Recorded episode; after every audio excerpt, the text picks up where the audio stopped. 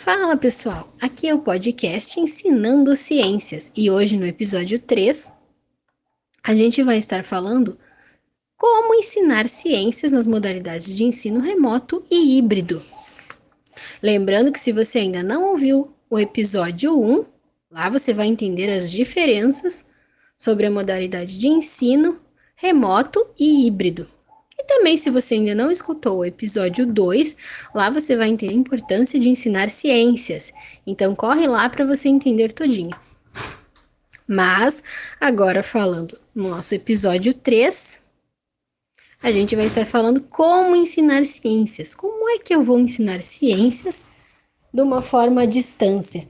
Como é que eu vou ensinar ciências para que a educação básica entenda de uma forma clara, já que é uma disciplina com muitas possibilidades. Aqui vão algumas dicas. Estudar uma mesma disciplina em plataformas digitais ou realizando projetos em grupo e também dividi-los na modalidade virtual ou presencial é uma ótima ideia. Você pode estar alternando essas formas de ensino.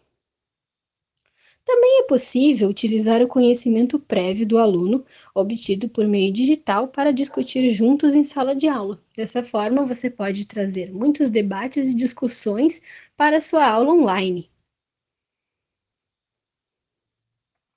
A facilidade na análise de dados e resultados também é uma grande possibilidade na tomada de decisões mais assertivas e tornam as estratégias pedagógicas mais efetivas, ou seja, você tem muitas possibilidades para trabalhar o ensino.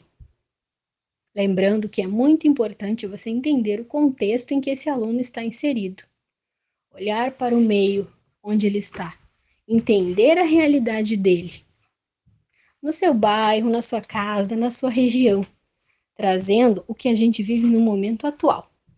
E não podemos esquecer, é claro, que estamos num momento de pandemia. E já é uma iniciativa para você trabalhar ciências na sua aula, para você explicar o momento atual em que a gente vive, para despertar a curiosidade nas crianças, já que as ciências proporcionam muitas ideias, muitas muitas atividades e exercícios para trabalhar com as crianças, pois ela desperta o interesse e a curiosidade da criança.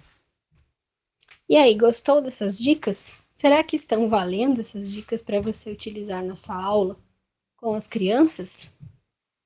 Fala aí.